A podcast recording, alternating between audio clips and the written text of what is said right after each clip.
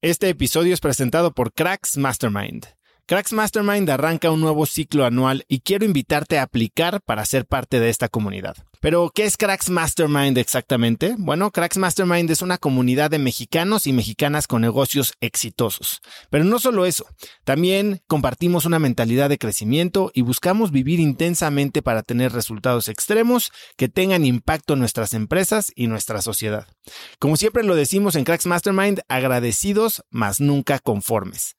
Fundó esta comunidad en 2021 para darle a sus miembros herramientas y experiencias que les permitieran escalar su negocio e incrementar su facturación al mismo tiempo que escalan el nivel de intensidad y de satisfacción en todos los aspectos de sus vidas. En Cracks Mastermind tenemos un lema, vidas intensas y resultados extremos. Sí hay manera de tenerlo todo, sí podemos crear negocios enormes y tener vidas que en verdad disfrutamos vivir. Si tienes una empresa grande y estás escuchando esto, considera esto como una invitación mía y formal para formar parte de este grupo porque estoy seguro de que podemos lograr todo eso juntos en comunidad. Quedan muy pocos lugares para el ciclo anual, así que si quieres ser parte, llena tu aplicación en cracksmastermind.com y espero verte muy pronto. Una vez más, es cracksmastermind.com. Este episodio es presentado por LAPI Laboratorio Médico. Si bien Cracks es el podcast número uno de negocios y tecnología, he notado que los temas relacionados con el bienestar y la calidad de vida son de los que más interés generan con la audiencia. Cada vez somos más conscientes de la importancia de nuestra salud y debemos aprovechar las herramientas que tenemos a nuestro alcance para mejorarla. LAPI Laboratorio Médico brinda a las compañías herramientas de salud laboral como exámenes de ingreso y análisis médicos periódicos para garantizar la salud de su personal vía unidades móviles en sitio o en sus múltiples sucursales en la República Mexicana. Si quieres elevar la salud de tu personal, LAPI te ofrece asesoría sin costo y 30 días de crédito para cubrir tus necesidades a nivel nacional ingresando a cracks.la diagonal LAPI. LAPI se escribe L-A-P. Hola y bienvenidos a un nuevo episodio de Cracks Podcast. Yo soy Osotrava y entrevisto cada semana a las mentes más brillantes para dejarte algo único y práctico que puedas usar en tu vida diaria. Antes de empezar, no olvides suscribirte para ver todos los videos de Cracks Podcast. Simplemente ve a youtube.com diagonal Cracks Podcast y dale suscribir para nunca perderte de ningún episodio de estreno.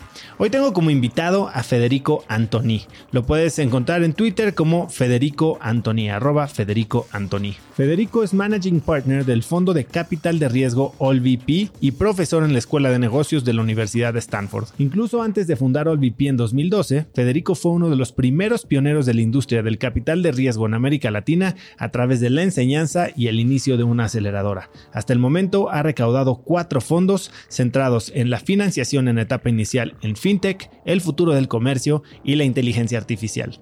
Antes de AllVP, Federico fue CEO del minorista mexicano Eduardo y lanzó tres nuevas líneas de productos en la transnacional de belleza L'Oreal. Como emprendedor, Federico fundó Fondeadora, la plataforma de crowdfunding más grande de América Latina en ese momento, que fue adquirida por Kickstarter en 2015. Desde 2008, Federico ha sido profesor de emprendimiento en el ITAM, cuenta con una maestría en negocios por la Universidad de Stanford y es mentor de Kaufman Fellows. Hoy, Federico y yo hablamos del proceso de quebrar una empresa, de invertir en Corner Shop, de superar tormentas reputacionales y de cómo la inteligencia artificial cambiará la cara del emprendimiento. Espero que disfrutes de esta gran entrevista con Federico Antoni. Fede, bienvenido a Cracks Podcast. Muchas gracias. Un gusto estar acá. Igual, long overdue. Sí, cómo no, cómo no. Pero ya te tengo aquí y quiero empezar por algo que, que me llamó mucho la atención y es que me cuentes la historia de por qué tu interés en el libro de David Foster Wallace, This is Water. Em, es, es, digo, primero, eh, antes que nada, se lo recomiendo a todo el mundo. Eh, no sé si tú tuviste la oportunidad de leerlo. Es un par de horas, una hora. El libro no lo, he leído, escuché el commencement speech que da alrededor del tema. Perfecto, perfecto. Y entonces, como contexto, es, es este escritor que, que da un, un discurso em, en, a una universidad, no recuerdo cuál, y, ese discurso es tan bueno que se, imprime y se hace un libro. Em, por ahí de 2015, puede ser, 14, ese libro me lo, me lo regala un primo mío que quiero mucho, Tomás. Y, y me lo regala en un momento en donde, en donde estoy arrancando el negocio. O sea, tres años eh, llevamos con, con el fondo, con OLVP, y seguimos pues luchando. Eh, todavía las cosas no se daban y, y, bueno, teníamos más malos días que buenos días. Y, lo leo y, me encanta, me conecto muchísimo con ese libro. Em, es, es un, discurso que, se llama This is Water, esto es agua. Y, y comienza, comienza con esta anécdota eh, o esta fábula en donde básicamente eh, están, están unos peces em, en el mar y, y, un pez le pregunta eh, cómo estás y el otro pez le contesta this is water y, y, y no, no entiende este, esa referencia al agua porque, porque es su realidad. ¿no? Es esta realidad del pez, él está en el agua, todo el tiempo en el agua y no la ve. Y es una alegoría a, a, nuestras vidas, a que muchas veces perdemos de vida que estamos aquí y que el tiempo es hoy y que cuando pensamos en This is Water como peces, que se nos olvida que estamos en el momento, en el presente y que tenemos que disfrutarlo y que tenemos que eh, agradecer el, tiempo que tenemos eh, de estar acá y agradeciéndolo lo hacemos cuando este, somos felices y tratamos de disfrutarlo y tratamos de estar presentes.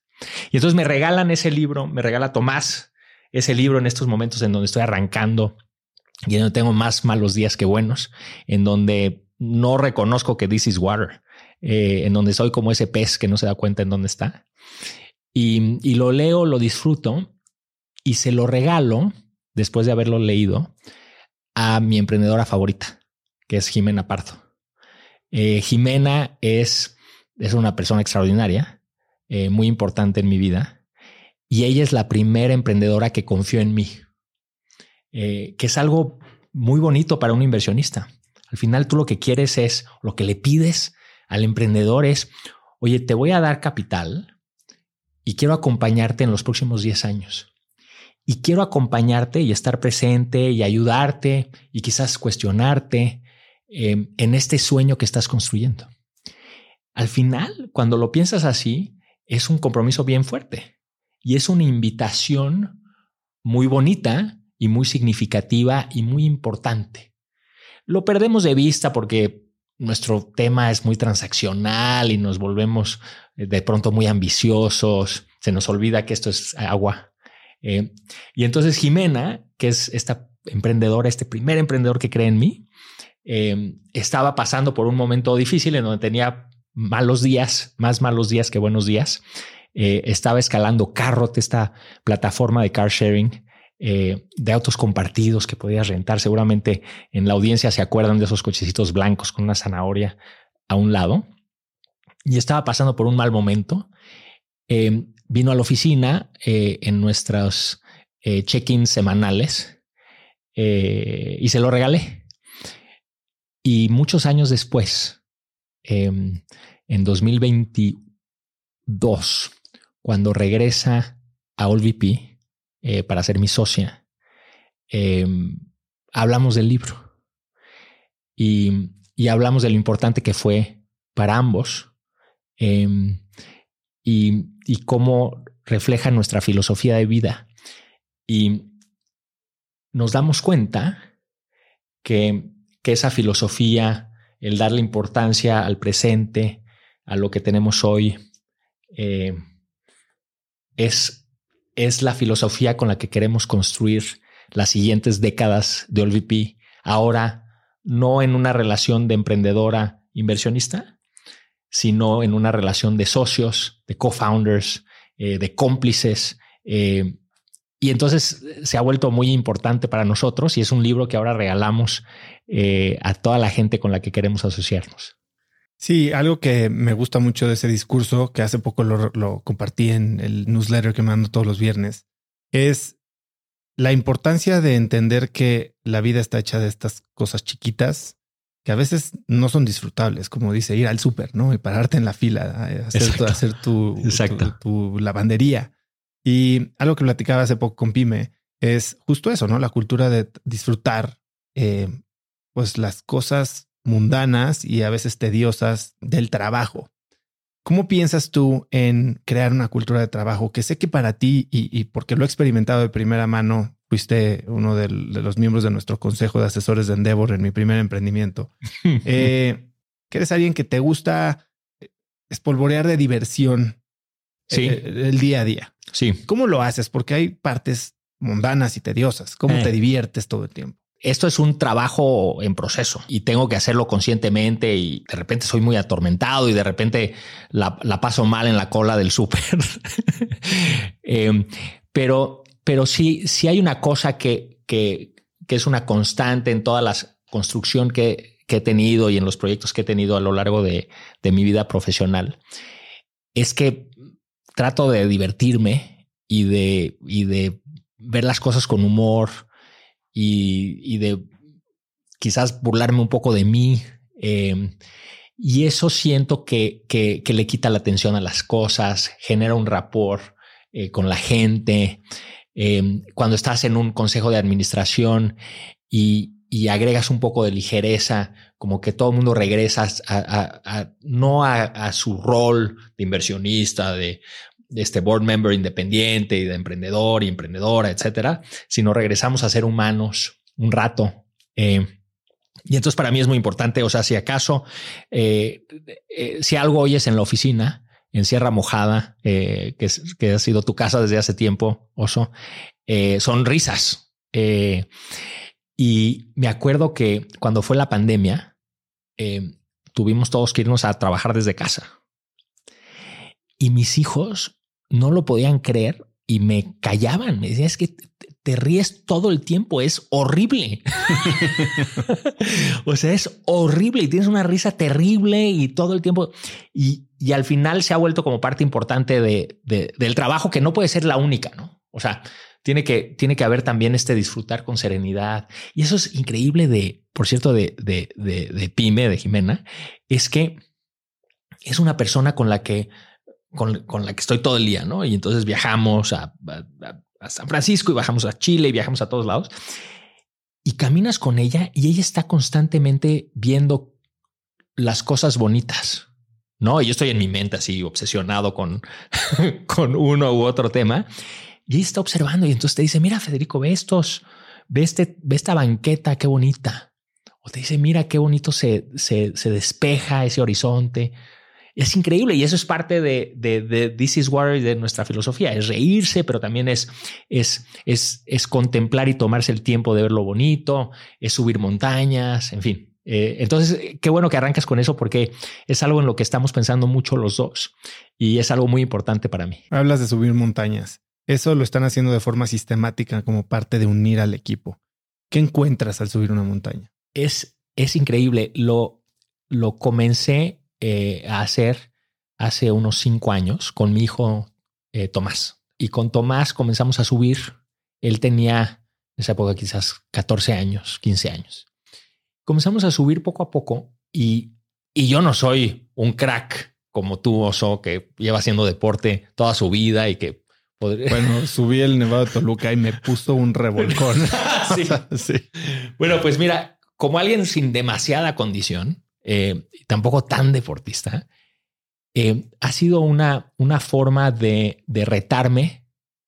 Eh, dicen, está este dicho un poco este, anodino que dice, cuando conquistas, cuando subes una montaña, no conquistas la montaña, te conquistas a ti mismo. que, que al final es bonito y es verdad. O sea, cuando subes una montaña, independientemente de que sea el Everest, que sea grande para un alpinista profesional o que sea grande para ti. Eso es lo importante, que, que el reto sea difícil para ti. No importa si sales en una revista por haber subido el Ajusco, que por cierto es una bonita caminata. Eh, y entonces comencé a subir con Tomás eh, y me comenzó a gustar por este reto de, de empujarte, de conquistarte, de ganarle a tu cabeza. Que muchas veces cuando estás subiendo y hay partes, algunas partes difíciles, es todo un tema mental. Tu cuerpo funciona, tus piernas pueden, tú, tú, tú, tú, tú puedes respirar y tus, tus pulmones aguantan.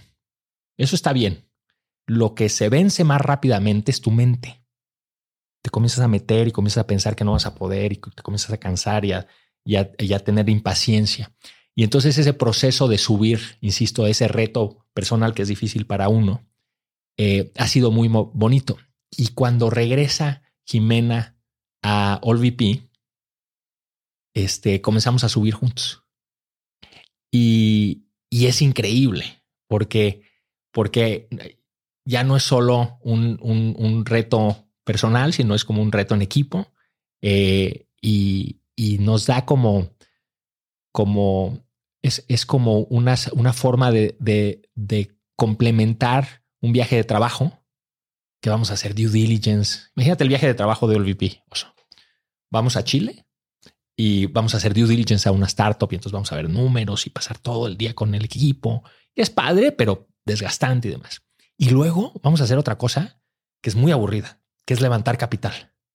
Y ahí vamos y presentamos y nos vendemos. ¿Y qué crees que pasa, oso? Nos dicen que no todo el tiempo. Entonces rechazo tras rechazo tras rechazo. Entonces vamos por esta parte muy bonita de, de, convivir con emprendedores, pero también vamos a que nos digan que no constantemente, que nos comparen con gente. Y eso psicológicamente puede pesar. Y entonces eso, cada vez que podemos, acompañamos eso con subir una montaña. Y entonces ahorita que fuimos a Chile, subimos los Andes. Em, eh, eh, en México hemos subido lista. Eh, vamos a subir ahora que vayamos a San Francisco, Mount Whitney. y entonces en la planeación del viaje, incluso en eso, tienes esa ilusión. Y entonces vamos, volamos de tal día a tal día y entonces tal día vamos a, a subir. Y entonces se vuelve una parte muy bonita y que, que refleja muy bien la filosofía de la firma, eh, que es This is War. Ahora, ¿cómo trabajas esta mentalidad? Y creo que para, para eso me gustaría remontarnos a un poco de tu historia, ¿no? Porque, a ver, tú has sido emprendedor, fuiste de los primeros emprendedores o trabajaste en alguno de los primeros emprendimientos de e-commerce de, de la región. Tienes tu maestría en cierta universidad reconocida este, mundialmente como la mejor que compartimos de, Stanford. Y, y, después, bueno, cuando nos conocimos en realidad, porque tú saliste unos cuantos años antes que yo, tú eras el CEO de una empresa familiar de retail, de Eduardos, que, eh, dato curioso, en mis épocas en las que yo sobrevivía haciendo comerciales, hice un comercial de Eduardo. Increíble, no sabía. De hecho, lo busqué hoy en YouTube y afortunadamente no existía YouTube en ese entonces. Te, confieso que yo también salí, este, me, metían ahí, este, salí un par de veces, quizás a los 10 años y después a los 16. Eh, tenemos eso en común. Yo he tenido, entre muchas otras cosas, yo he tenido como unos, no sé, 17 o 16 y pasaba yo caminando con mi, ropita de Eduardos y había una chava que se me quedaba viendo y se embarraba contra un poste y después... me acuerdo, me acuerdo de ese spot. Ah, bueno, bien casteado.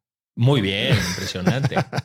Pero bueno, esta empresa termina quebrando. Yes. Contigo a la cabeza. Sí. Tu empresa familiar. Sí. Y tú has salido de Stanford que te, te inflan el ego para ser el rey del mundo y vas a cambiar organizaciones y cambiar el mundo. Sí. ¿Cómo experimentas esta, este, este, no me gusta llamarle fracaso, pero este resultado subóptimo? Fracaso. Vamos a decirle lo que es. Es un fracaso. Eh, a ver, voy a remontarme un poco si, si tienes tiempo. Yo trabajé en dos ocasiones en Eduardos. En la primera ocasión fue justo saliendo de la universidad.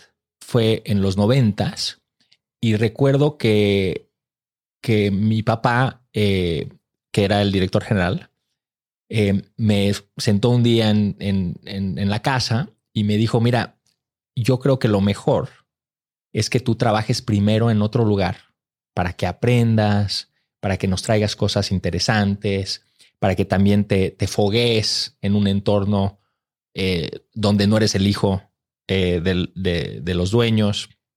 Y entonces yo en general hubiera recomendado que te fueras a otro lugar, pero está pasando algo muy especial en Eduardos y quiero que vengas a ver. Y básicamente, eh, en términos de, de, nuestro ecosistema emprendedor, Eduardo estaba teniendo un product market fit impresionante y estaba teniendo un éxito rotundo con una fórmula de, diseño de producto y de distribución que se inventó un CFO, el ex CFO de Eduardos, que estaba funcionando súper bien.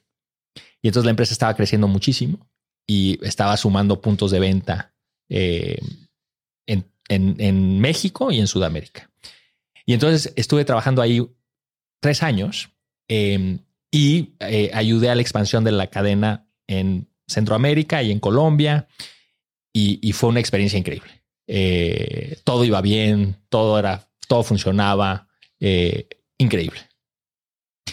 De ahí me fui a trabajar como, como hiciste alusión a una empresa brasileña de e-commerce, me fui a Stanford, después me fui a L'Oreal en, en, París.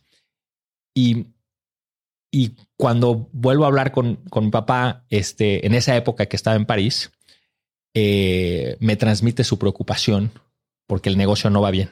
Eh, después de, de, haber tenido eso auge en, los noventas, eh, los 2000 es eh, no va bien, ese product market fit se pierde.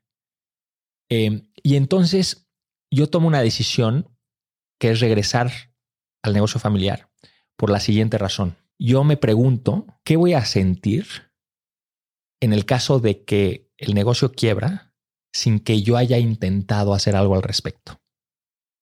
¿Ok? Como lealtad familiar.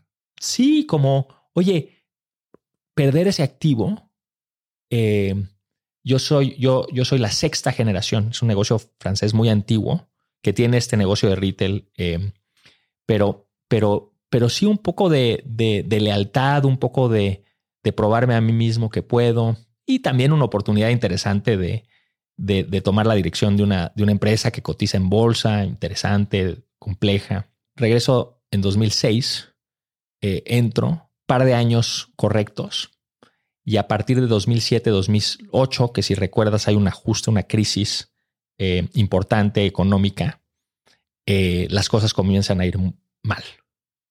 Y básicamente Eduardos, como muchas otras empresas del sector, está siendo disrumpida por un nuevo modelo de negocio, que es el modelo de fast fashion, eh, lanzado y encabezado por Inditex, los dueños de Sara. Frente a Sara, Eduardo no tenía ninguna oportunidad, no tenía ninguna ventaja competitiva, no tenía ninguna razón de existir. Y estuve muchos años eh, haciendo lo posible. Lancé una marca nueva que se llamaba Sister. Eh, compramos una cadena de cosméticos eh, y traté de, de que esa fuera una nueva división de crecimiento.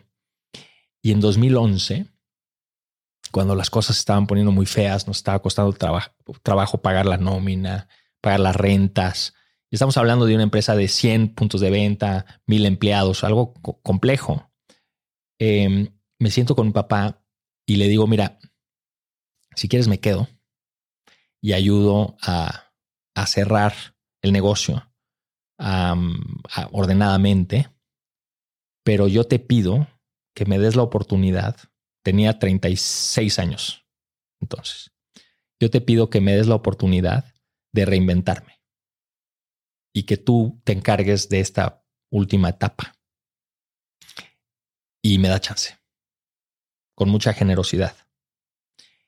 Y ahí es cuando me lanzo a, a inventar un VC. Eh, Antes de lanzarte al VC. Sí. O sea, este momento de fracaso, como lo dices, después de venir con la idea de que todo te va a salir bien. Sí. ¿No? Eh, ¿Cómo juega con tu mente? Y sobre todo porque ya pues llevas siete años de haber salido de la maestría. Ya tú, y, te lo digo porque yo acabo de llegar de mi reunión de 15 años y es inevitable voltear a ver qué está haciendo mm. la gente que pues pasó por lo mismo que tú en algún momento de la vida, ¿no? Y es una estupidez compararte con el que vive en tu mismo edificio, el que fue al mismo kinder, mm. pero los que fueron a la maestría. Tú estás cerrando una empresa familiar cuando pues ya los demás pudieron haber tenido un ratito para construir una carrera. ¿Cómo te sentías en ese momento? Eh, mal, eh, desde luego. Eh, pero fíjate que el, la presión no venía tanto de mis compañeros, venía más del tema familiar. O sea, al final le estaba fallando a mi papá, a mis tíos, a los primos de mi papá, a mis hermanos, hermanas. ¿Cómo lidiaste con eso? Digo, es, muy difícil. Eh, eh, o sea, es, es, o sea, de veras ahora pienso en ese momento y no sé de dónde saqué la energía de, de arrancar un negocio nuevo. O sea, deja tú levantarte, pues, levantarte para escoger ese camino emprendedor.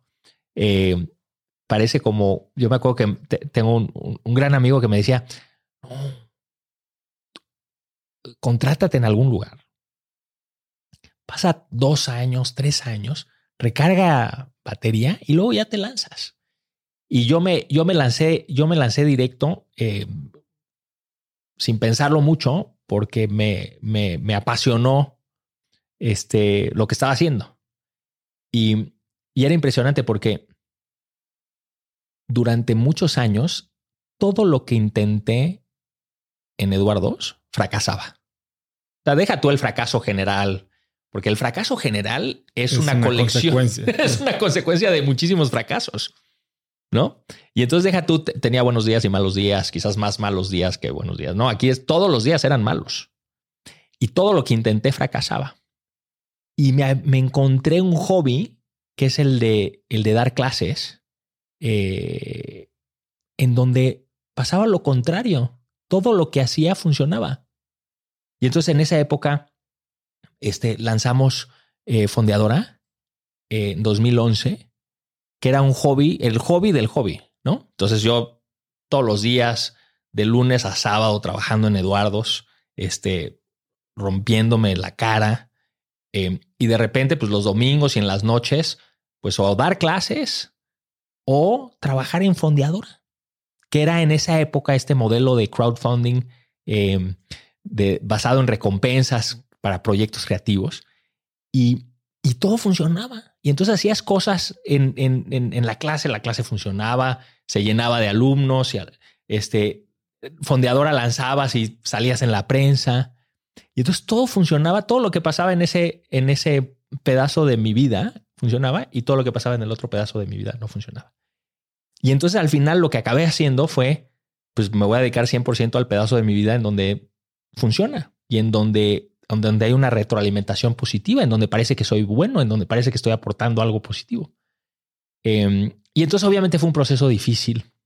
Este, eh, obviamente, tomé riesgos, obviamente trabajé como loco al principio del lanzamiento de OLVP, em, pero, pero cuando tienes una retroalimentación positiva, cuando te gusta lo que haces, la capacidad que, puedes tener tanto de horas de trabajo, de frustración, de, de, rechazo, como estás apasionado de lo que estás haciendo, como tienes esa convicción, pues aguantar muchísimo, muchísimo. Me suena bien interesante lo que estás diciendo, porque hay mucha gente que cree que para saltar de un caballo a otro, pues hay que saltar de el que tienes que no te gusta a un caballo que quién sabe cuál es. Y yo siempre digo que para encontrar tu propósito, para pensar en una siguiente carrera, lo mejor que puedes hacer es probar, ¿no? Y tener hobbies. Y uno de estos hobbies te va a despertar algo dentro. Me suena sumamente parecido a lo que yo viví con Cracks. Yo empecé Cracks como un hobby. Y lo decía, dije, es el proyecto, a ver, yo ya llevaba siendo emprendedor 10 años, es el proyecto con mejor product market fit y mayor retroalimentación positiva y mayor impacto que he tenido en mi vida. Quiero hacerlo más. Y, te he oído decir a ti que justo la pasión es una ventaja competitiva. Enorme. ¿Qué te refieres por eso? Eh, a ver, el, el, la pasión te permite varias cosas. La primera es pensar en un potencial, en una problemática constantemente. Yo estoy obsesionado con lo que estoy haciendo. ¿Ok? Y, tengo que subir montañas y, y, comparto con mi familia lo más posible y todo eso. O sea, eso lo entiendo. Pero estoy obsesionado y llevo 12 años obsesionado con esto. Y el estar pensando constantemente en algo, pues obviamente genera ideas, genera em, eh, epifanías y, eso pasa con algo que te apasiona. Eh, decía Einstein que no, es que fuera tan inteligente sino que pasaba más tiempo en un problema que los demás. Y entonces esa es la primera que te diría.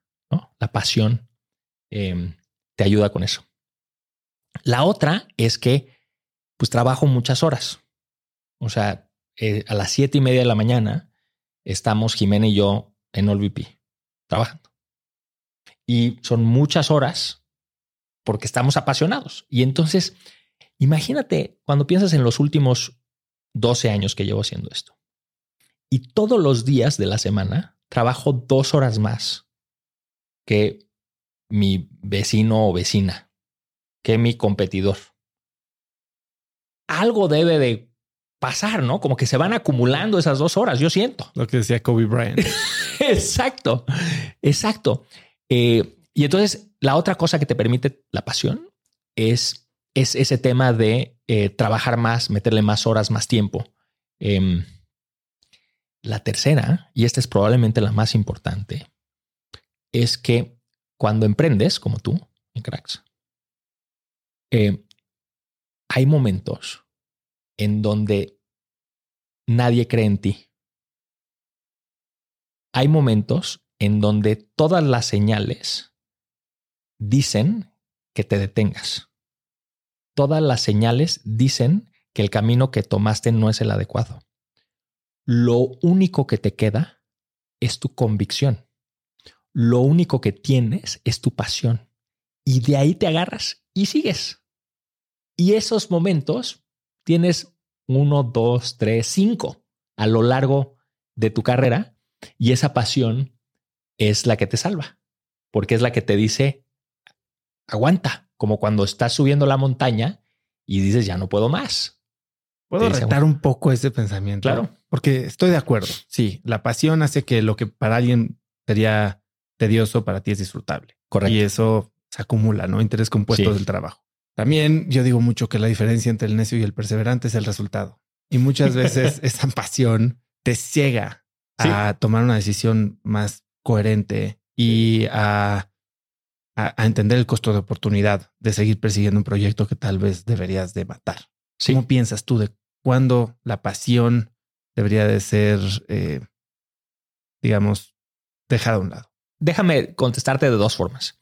La primera es una que, que yo creo que es que, se, que, que la gente se puede confundir o, o, o, incluso podemos explicar mal. Y tiene que ver con que el ser humano es capaz de apasionarse por distintas cosas.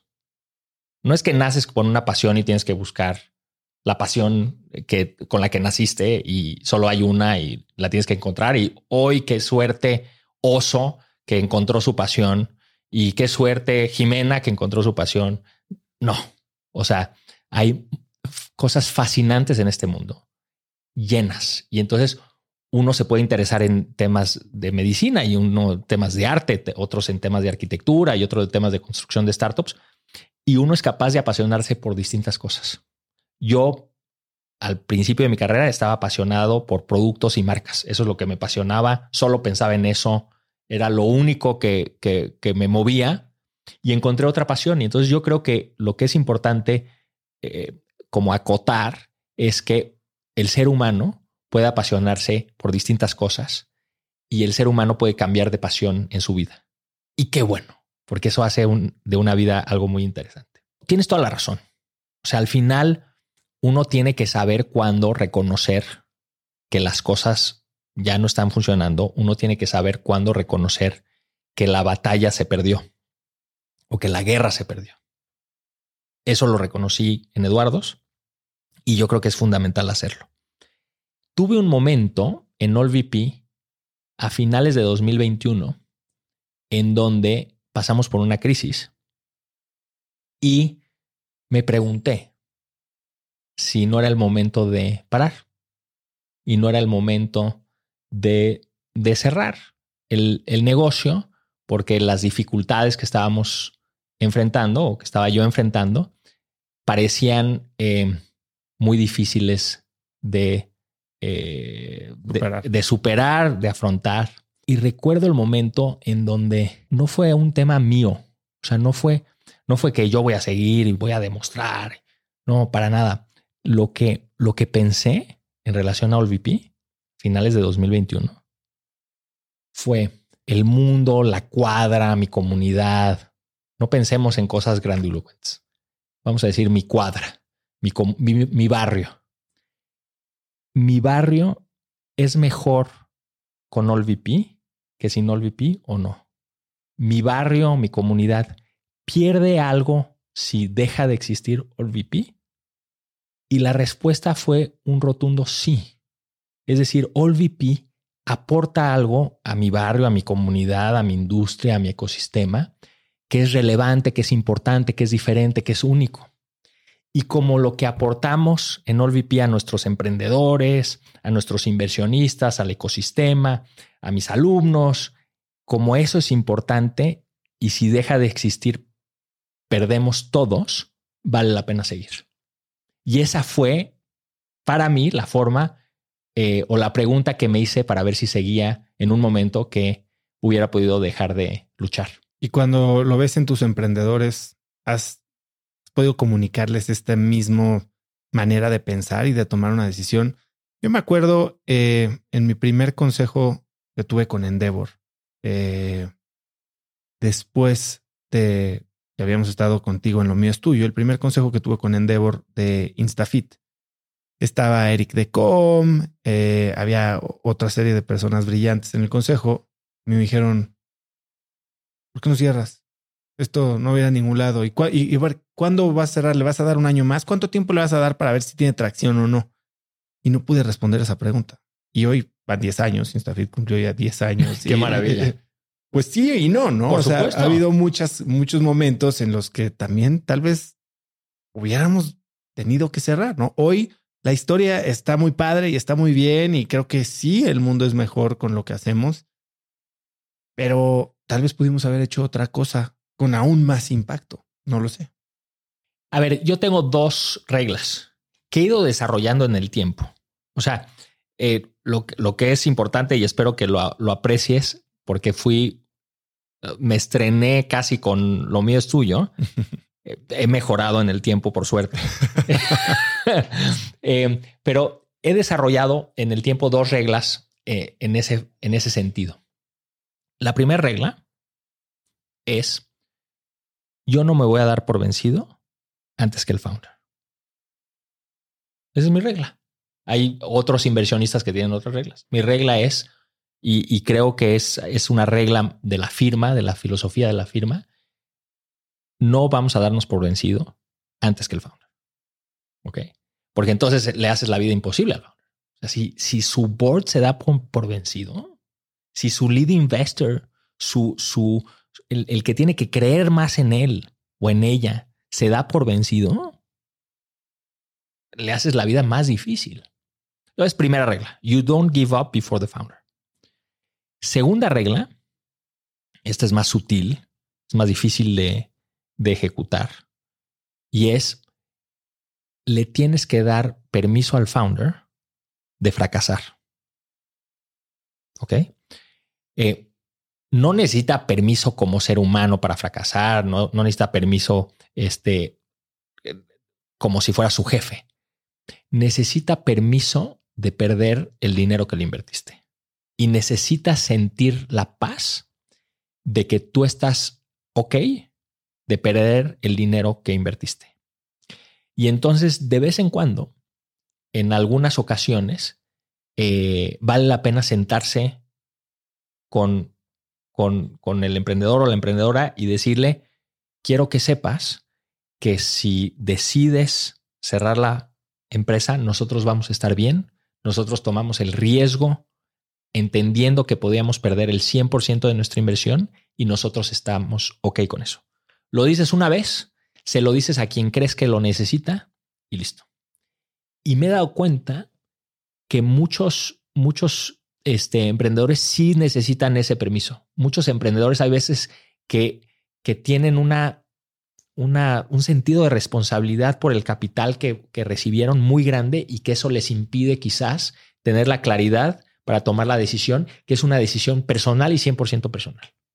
Es interesante lo que dices. Ayer justo pasé dos horas y media, eh, toda la tarde con Carlos García, que hace un rato no lo veía. Y no lo veía de Kavak. Porque está literal recluido viviendo en su compañía. Y es una persona que, como dices, desborda pasión. Sí, impresionante. Y es imposible no contagiarte de ella. Y me decía que en su consejo, sí, ve esto, ve, ve gente que en los momentos difíciles empiezan a, a dudar. Y entonces que él llega, me dice, lo importante es tomar el control y pedirles una cosa, stay positive. Y que él, su misión es ayudar a que todo el mundo se mantenga positivo. Porque él cree y él sabe y está trabajando y está haciendo todo lo que está en su poder por, por lograr ese gran sueño que, empezó hace seis años. Y cuando le pregunté, oye, ¿cómo te ayudo? Me dijo, stay positive, tira buena vibra. O sea, no necesitas mucho más, más que no estorbar. Además, me, me encanta ese, ese ejemplo y, y, Carlos, quiero que sepas que te voy a robar esa idea porque muchas veces eh, les falta el, el manejo de, de, de tus inversionistas, de tus stakeholders. O sea, no solo tienes que estar motivado tú, tienes que mantener motivado a tus inversionistas, tienes que mantener motivado a, tu, a tus colaboradores, desde luego, a tu team eh, de confianza. Y me parece genial porque es algo bastante fácil de pedir y difícil de no De dar. sí, difícil de negar. Ah, no, no, no. Exacto. Yo quiero ser negativo. Yo quiero ser pesimista. Sí. Oye, Muy buena. entonces empiezas, eh, no empiezas OLVP, empiezas Venture Institute. Sí, empezamos. eh, es, una, es una historia divertida esa. En 2010 llevaba dando clase como hace quizás dos años, dos años y medio. O sea, yo sí tengo algo y me tengo que controlar muchas veces que esto- soy muy inquieto. Tengo, tengo este ADD de querer hacer cosas y crear cosas.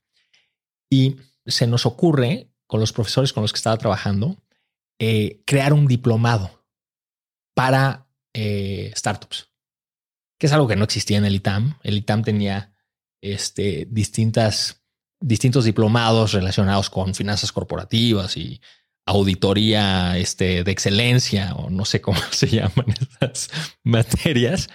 Y, y me acuerdo que fuimos a, a Extensión Universitaria, ahí en, en Santa Teresa, y nos sentamos en espera de la directora para irle a proponer el diplomado. Y comienzo a ver los brochures de los de auditoría de excelencia y eh, el CFO, este, el super CFO y tal. Y veo que, que los diplomados los dan normalmente con una marca tercera. Y entonces hay un diplomado que, es, que, que dan con EY y luego hay otro diplomado que dan con otra marca. Digo, órale, eso está padre. Y entonces, cuando nos sentamos con la directora de extensión universitaria, le decimos, oye, y por cierto, queremos hacerlo con nuestra empresa. Queremos hacerlo co-branded. No teníamos nada, oso. no teníamos ni Venture Institute, ni nada, ni empresa, ni... Pero se me hizo más divertido hacerlo así. Y entonces así nació Venture Institute, porque ne- como yo quería hacerlo a fuerzas como una colaboración, como lo hacía Auditoría de Excelencia con EY, eh, le- que por cierto para los auditorios, para la auditoría eso no es cierto, estoy inventando, este, les, les propuse hacerlo con Venture Institute y se nos, ¿cómo le ponemos? Pues Instituto, Institute Venture, arrancar. Y así nace Venture Institute en 2011. Y, y Venture Institute es, digamos que, que, que, que lo que permite o es el puente hacia OLVP. Y, y cuando, cuando le dedico full time a esta aventura, eh, comenzamos con una incubadora. eh, en esa incubadora entra Carrot, entra fondeadora y me- pues metemos todo lo poquito que tenemos, ¿no? O sea, ya sabes, entramos a los primos, la mamá, el perro, todo pa- para ayudar eh, a arrancar con, con, con inicios muy modestos, la verdad. Y que se da la coyuntura del INADEM. Y se da la coyuntura de una gran política pública, gran política pública del INADEM y que, y que sin duda eh, es fundamental no solo para Venture Institute, para OLVP, sino para muchas organizaciones que hoy todo el mundo conoce y que hoy todo el mundo ve con mucha admiración.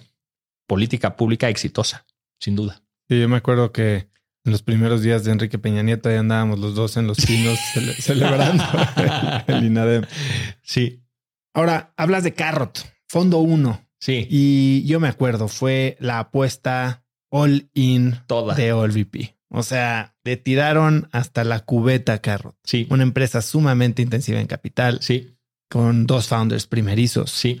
Eh, en los que ustedes, bueno, debido a su participación en, en la gestación de esta empresa, pues tenían una buena participación Sí.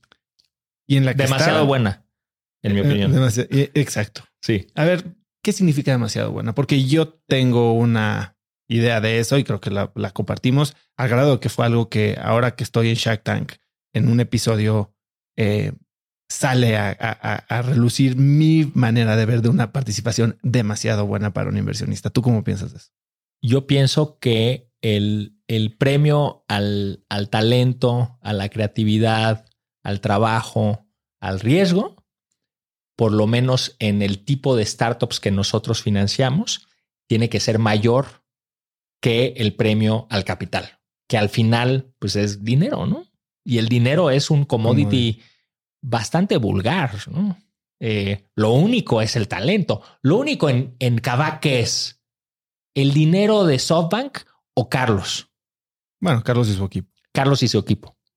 No, pues obviamente Carlos y su equipo. Eso es lo valioso. ¿Qué es lo único de Corner Shop? ¿El dinero de Axel o de OLVP? No.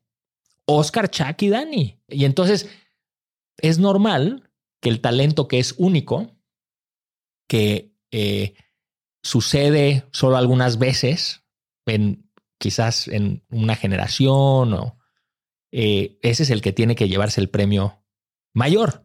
Y para que el mecanismo, para que el premio mayor se dé en lo que es escaso, lo que es único, lo que es especial, el mecanismo para que eso pase es que el, la proporción de la empresa que detienen el equipo fundador sea lo más grande posible.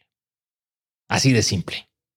Y si en ese proceso nosotros hacemos 100 veces nuestro dinero, yo creo que ningún inversionista se puede quejar. Estamos alineadísimos. Ahora, eso, eso y muchas otras cosas, Oso, no lo entendía en 2012. Y entonces hubo una curva de aprendizaje eh, que es muy pronunciada porque parte de muy bajo eh, que, que, yo viví y por suerte este, me he vuelto mejor o menos peor o como le quieran decir eh, su auditorio y, y ya no cometo ese tipo de errores. Ahora este es el primer fondo en el que todo está básicamente recargado en Carrot y ya habían levantado un segundo fondo, que es correcto, que es digamos la manera en la que funcionan los fondos, medio que cuentas la historia inconclusa de una primera camada de inversiones, correcto, para venderle una siguiente oportunidad.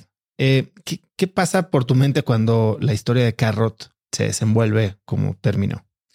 Eh, Carrot nace en 2012, eh, fundada por Jimena Pardo y Diego Solórzano. Nosotros somos el primer inversionista, el segundo, el tercero. Me parece que invertimos cuatro veces. Yo estuve en el consejo seis años. Em, en 2018 eh, le vendemos Carrot a un manejador de flotillas por un dólar, básicamente. Entonces perdemos el 100% de nuestra inversión. Es un golpe durísimo para mí. Eh, no se compara con lo que vivieron Jimena y Diego, desde luego, y no quisiera que lo comparáramos, pero sí para mí fue un golpe muy duro porque dejé mucho en Carrot. Eh, le pusimos el nombre juntos, vimos los logos juntos, eh, arrancamos juntos de la nada, todos frescos, ingenuos. Y, y, aunque, aunque Diego tenía 27 años y Jimena tenía 27 y yo 37, pues yo igual de, de ingenuo y de, y de, inexperimentado como ellos en esto, ¿no? Entonces fue un, fue un golpe, gol, golpe emocional muy, muy fuerte. Eh, porque le porque no, no pude hacer no pude hacer mucho para que cambiara ese destino y no pude hacer mucho por Jimena y por Diego para que para que tuvieran el éxito que se merecían. Ahora, unos años después, ya puedo hacer algo por el éxito de Jimena y, y eso es un sentimiento increíble. Increíble. Y viene el fondo 2 y te he oído decir, este fondo es en el que invierten en Corner Shop, Correcto. que es, eh, creo que hasta ahora el fondo en términos de retorno de capital más exitoso de la historia del venture en Latinoamérica. Eh, y tú lo has mencionado medio indirectamente, pero tus frases o tu frase exacta es que eras un inversionista a lo mucho mediocre antes de Corner Shop Claro. y después de Corner Shop eres alguien diferente. Correcto. ¿Cuáles son las lecciones más importantes que te deja la experiencia de invertir, crecer y vender Corner Shop? A ver, la, la primera es, lo más valioso en mi opinión, es que aprendí el rol que tiene que tener el, el- el inversionista líder de una startup. Em, aprendí cuál es esta posición que es la que tenemos que tomar. Y, y eso me lo enseñó Oscar, que es un, un CEO brillante. Y, y la posición que tenemos que tomar es eh, ser, ser un, un escuchar cuando el team necesita que escuches, dar consejos cuando el team necesita que des consejos, eh, ayudar, ayudar a reclutar talento, ayudar a- a desarrollar nuevos negocios, pero no meterte a operar o a opinar o no, eso, ese no es nuestro trabajo. O sea, nuestro trabajo es, es eh, ser, ser más como, como, como un coach, pero de esos que se sientan en las gradas, ¿sabes? No de los coaches que están abajo gritando, sino de los coaches que se sientan en las gradas y que observan y que después del partido quizás dan unos comentarios, eh, pero los que se, se, se la juegan son, son los emprendedores. Entonces, eso es lo primero que aprendí. O sea, ¿cuál es mi papel? Eh, la, otra, la otra cosa eh, que vale la pena mencionar del papel del, inversionista es tienes que estar ahí en los momentos difíciles. Es muy fácil estar ahí cuando las cosas van bien. Créeme. Este es, es muy fácil y, y, y, y de hecho, este nuestra, nuestra industria falla en ese sentido que parece que solo estamos cuando las cosas van bien, pero lo importante es estar ahí eh, a las 10 de la noche un sábado, eh, cuando llega el mail, la mala noticia, eh, cuando, cuando el equipo comienza a dudar de su misión, hay que estar ahí. Entonces, lo primero que te diría que aprendí es a este, cuál es mi papel. Y ese, ese papel me to- tomó mucho tiempo entenderlo. Eh, y creo que, que, soy mejor.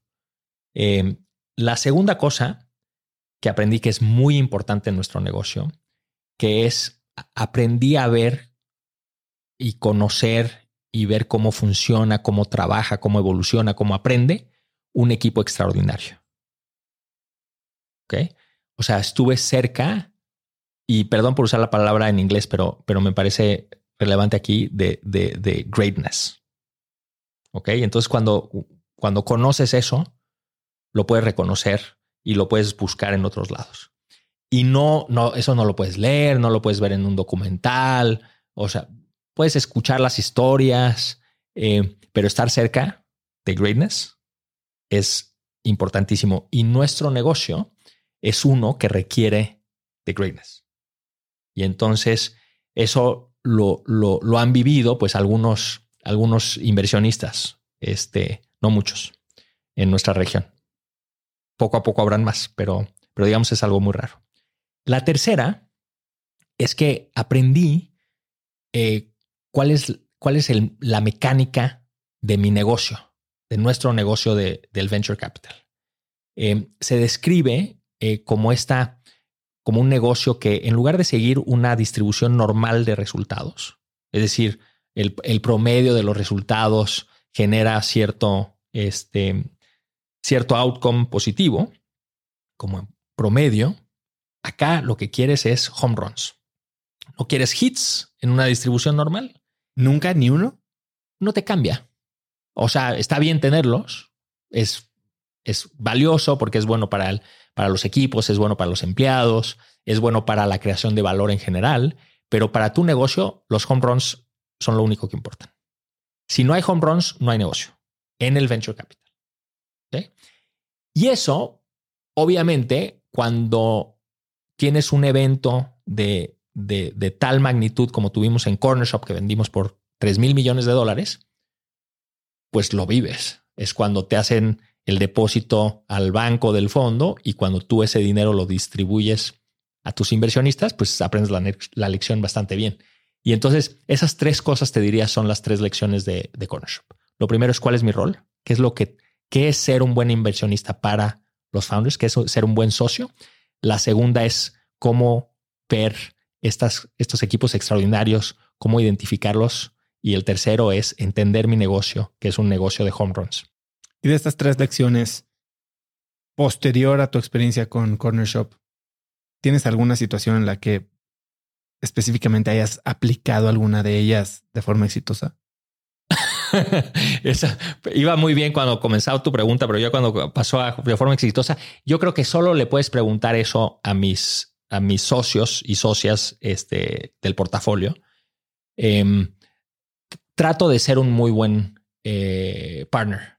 Em, y, aquí me gusta hacer una distinción que, que, yo creo que ayuda mucho para pensar en, el inversionista de venture capital. Y es la distinción de el buen inversionista y el buen socio, el buen partner. No es lo mismo. Pueden haber inversionistas que son muy buenos, es decir, que, que encuentran buenos activos, los venden en el buen momento, dan el buen retorno financiero, ¿ok? Que eso es muy interno, es muy ligado a los LPs, a los inversionistas de los fondos. Y luego tienes otros, la otra dimensión del inversionista VC, que es ser un buen partner, que es ser el aliado del, del, del founder, en los momentos difíciles, entender tu rol, no darte por vencido antes que ellas. Este, eso es otra dimensión, no es lo mismo. Y existen en el mercado, existe nuestro, en nuestra industria gente que es mejor inversionista que partner y gente que es mejor partner que inversionista. Obviamente, lo que quieres es la combinación de las dos, porque en general los buenos inversionistas tienen más dinero. Las marcas de sus fondos son muy conocidas y entonces eso obviamente le ayuda a las startups tener estos, estas bolsas profundas de donde pueden salir cash en cuanto creces, ¿no? El prestigio de haber sido seleccionado por tal o tal inversionista. Pero cuando las cosas están difíciles, cuando comienzas a dudar de todo lo que estás haciendo, cuando todo sale mal, te da igual el buen inversionista, te da igual la marca, te da igual qué tan elegante, qué tan rico o rica sea la inversionista. Lo que te importa es tener al ser humano que esté codo con todo, codo contigo para pasar el mal momento. Y entonces cuando, cuando estás escogiendo a ese socio que vas a subir a esta aventura que vas a invitar a tu sueño, es clave que entiendas esas dos dimensiones. Y en mi opinión, lo que se tiene que priorizar, por lo menos muy al principio, es ese que es una buena socia para ti y para tu futuro y que va a estar a ti codo con codo. Y ya si es buen inversionista o no es buen inversionista, eh, no importa. Lo importante es que sea una gran socia. ¿Existe entonces el smart money? Sí, claro. Ahora, lo que, claro que existe. Lo que, lo que, lo que se tiene que relativizar es qué tanto impacto tiene el smart en tu negocio. Eso es lo que hay que relativizar. Desde luego que hay este, inversionistas increíbles en el mercado, de todas nacionalidades, de todo tipo, eh, de todas edades. Eh, pero sí es importante relativizar su peso relativo en, en, en el destino de una empresa. Pero claro que hay smart money. ¿Y sabes qué hay? Hay dumb money. y ese, ese, ese dinero sí es peligroso. O sea, desgraciadamente hay una, hay una simetría en, el, en, el, en los inversionistas, sobre todo en etapas tempranas, sobre todo en mercados poco desarrollados como, el latinoamericano. Desgraciadamente, el impacto negativo que puede tener un inversionista en, un, en una startup puede ser muy grande. O sea, un inversionista sí puede matar una empresa. Un inversionista no puede hacer un unicornio. No chance. Y entonces esa asimetría hay que entenderla muy bien. Y desgraciadamente, este, se destruye valor con el dumb money. Se destruye más valor con el dumb money que se crea con el smart money. ¿Cómo detectar dumb money? A ver, yo creo que yo creo que el, eh, los founders tienen que hacer la chamba y tienen que tienen que hacer así como cuando contratas a alguien para tu equipo. Oye, haces llamadas de referencia, varias entrevistas, checas el social media, estás contratando a alguien, se va a venir a trabajar a, la, oficina. Y yo no voy a contratar a quien sea. No quiero que cambie mi cultura. Bueno, pues lo mismo con los inversionistas. Es, oye, vamos a hacer llamadas de referencia, vamos a hablar con la gente, vamos a preguntar, hacer las preguntas difíciles y, y no hacer una llamada de referencia así nada más para hacerla, sino de veras entrar a detalle, entender en, los momentos, este, entrevistar al equipo. O sea, es, es hacer la tarea. Y, y en general, cuando hacen la tarea, los founders pueden, pueden evitar el dumb money. Hay veces que el dumb money es el único que está en la mesa, desgraciadamente. Y en general, lo que sucede es que toman ese dinero con la esperanza de que no afecte demasiado y que permita llegar al, al destino final. Eh, no, no sé, no, yo creo que depende de cada caso. Siguiendo este eh, concepto de dumb money y sobre todo, a ver, yo estoy invirtiendo en etapas muy tempranas. Sí. Y a mí algo que me sigo batallando y todavía no termino de saber si me gusta o no, pero me inclino más a que no me guste, es cuando un emprendedor llega con eh, un cap table, una tabla de accionistas en la que ya se dieron mucho interés en la compañía, que es un poco de lo que hablábamos, de tener una demasiado buena posición para el inversionista, pero además el inversionista es un, y voy a ponerlo entre comillas, un estratégico. Es mm. alguien que sabe de la industria o que tiene, o que puede incluso hasta ser una plataforma de crecimiento en una etapa temprana, porque les va a ayudar a penetrar alguna eh, geografía o algún canal de distribución. Y a mí no me gusta eso. ¿Tú qué piensas de estratégicos en etapas muy tempranas? Es muy buena pregunta. Em, Porque llegan hasta presumiéndotelo. Sí, yo creo que, yo creo que la regla general es estratégicos entre más tarde mejor. Em, hay algunas excepciones y ahorita te voy a, te voy a explicar primero cómo, cómo explicar por qué tienes razón o por qué siento que tienes razón en cuanto a los estratégicos. En las etapas muy tempranas de una startup, el, el, lo que está haciendo el equipo es probando hipótesis. Es básicamente, o sea, nosotros le damos capital, Cracks Fund y OLVP, le damos capital. ya deberíamos de hacer algo juntos. Urge, urge. Cracks Fund y OLVP comienzan, le dan dinero a este equipo a probar hipótesis. Y, y estas hipótesis son diversas y, y, eso es lo que a lo que nos emociona a nosotros, como a ti, es, oye, un equipo increíble buscando, persiguiendo un par de hipótesis bien divertidas cuando estás en, ese, en esa exploración, lo que quieres es explorar con una mente abierta, porque recordemos que, que, el sueño, o por lo menos la visión, es transformar una industria, es dar acceso donde no había acceso, crear algo donde no había nada. Y eso no se da aplicando las recetas que han funcionado en el pasado. Eso se da cambiando la receta. Y sumar a un estratégico muy pronto, básicamente lo que hace es traer al que trae la receta del pasado. Y eso no ayuda mucho, la verdad. Entonces, en regla general, el estratégico mejor más tarde que pronto. Hay algunas excepciones. Por ejemplo, el estratégico pone un cheque muy chiquito. Eh, ese cheque muy chiquito no tiene derechos ni siquiera de información, es decir, no, le mandas ni, ni, tus mails de update. Pero el hecho de que haya puesto un cheque chiquito le permite al equipo del CVC generar buena dinámica interna para un partnership positivo. CVC es un corporate venture capital. Exacto. Y entonces el estratégico pone un cheque que, que representa menos de 10% de la ronda, 5% de la ronda, y eso le da digamos, el, el, la, el, le permite a tu campeón interno a decir, estamos invertidos, departamento de recursos humanos, departamento de innovación, departamento de, de, tecnología, podemos trabajar con esta empresa porque es parte del grupo. Y entonces en esos casos hace sentido. Eh, es una forma de, de, de, lograr tener el valor estratégico sin perder la independencia y tener a alguien que tienes este, esta receta que no quieres ni este, tener muy presente.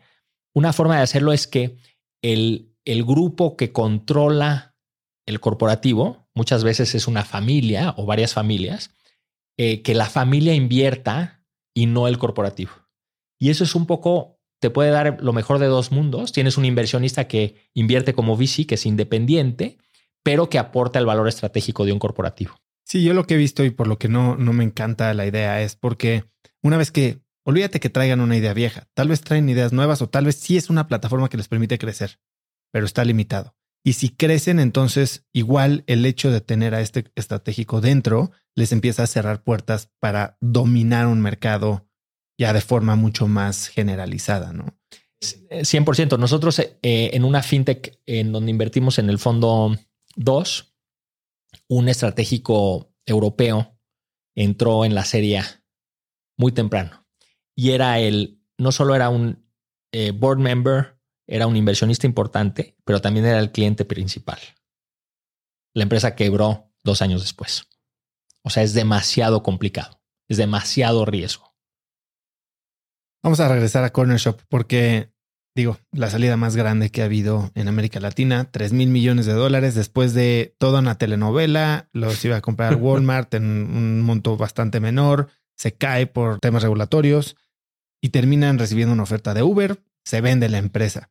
Y eso para ti, pues genera este éxito innegable, rotundo, masivo que tal vez llevabas buscando mucho tiempo. ¿Qué cambia en ti? a ver, eso es eh, verano 2021. Em, yo viví Corner Shop tan intensamente como Carrot.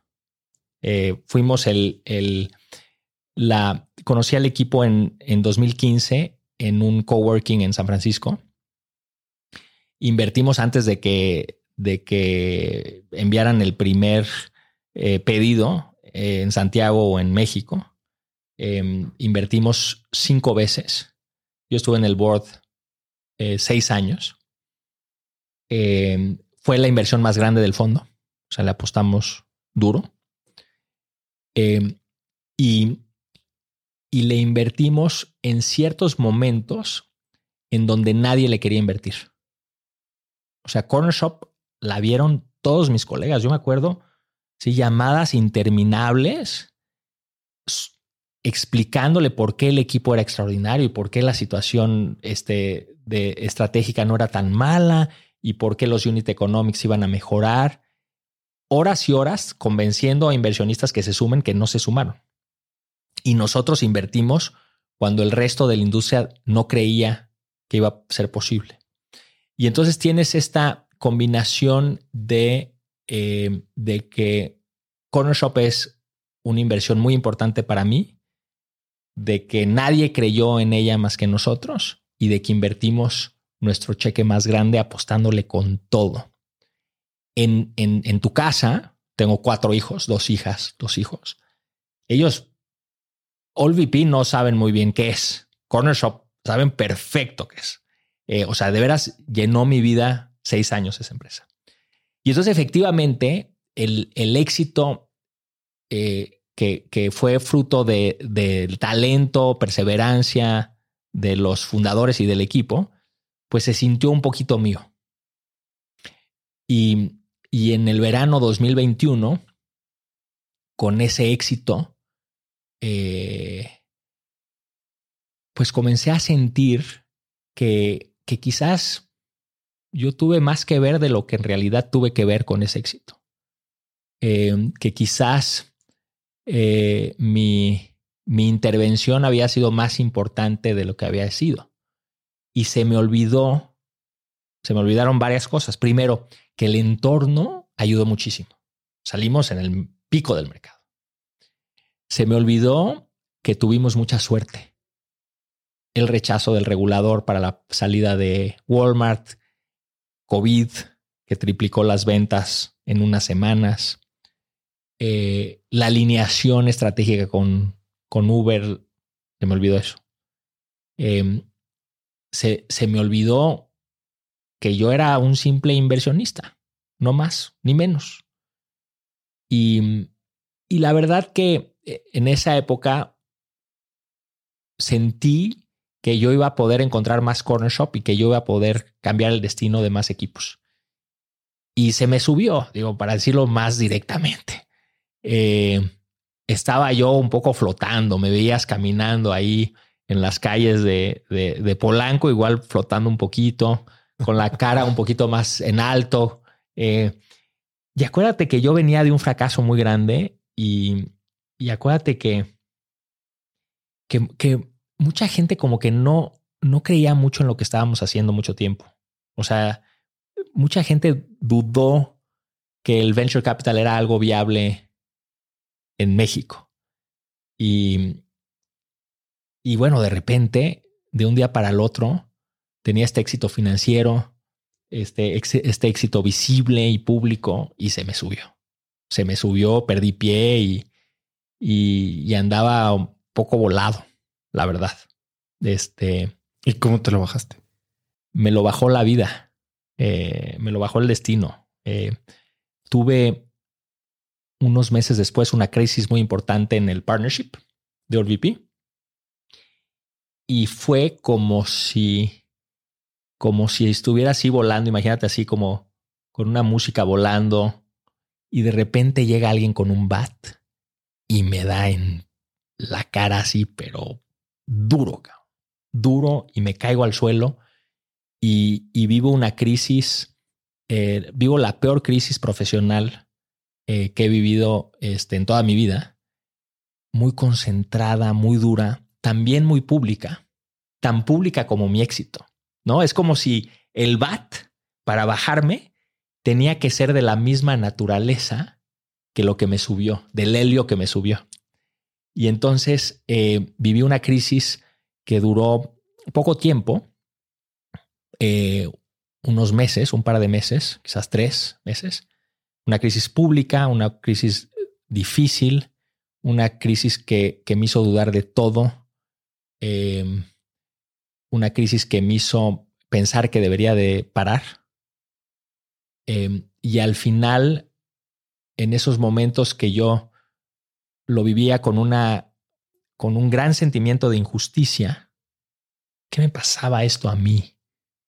Que, que es una crisis, digo, para para contexto, que, estaba completamente fuera de mi control, que yo no había, yo no había hecho nada malo, no había provocado nada. Y me estaba pasando a mí una cosa horrible. Y entonces el, el, sentimiento, aparte de, de, la dificultad que transitaba, era de una enorme injusticia. Eh, y al final, en el tiempo,